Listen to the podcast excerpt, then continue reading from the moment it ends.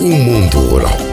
Dicas e novidades no mundo da agricultura, fruticultura e agropecuária. Todos os dias na sua rádio em FM ou em podcast.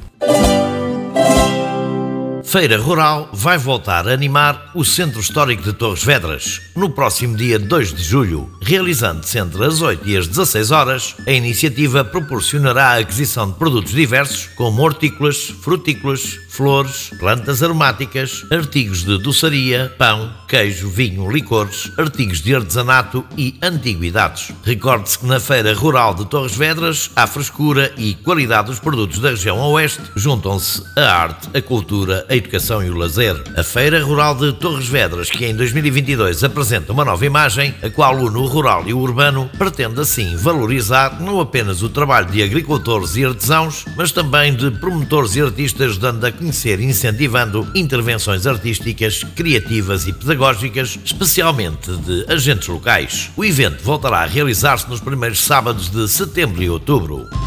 O mundo rural.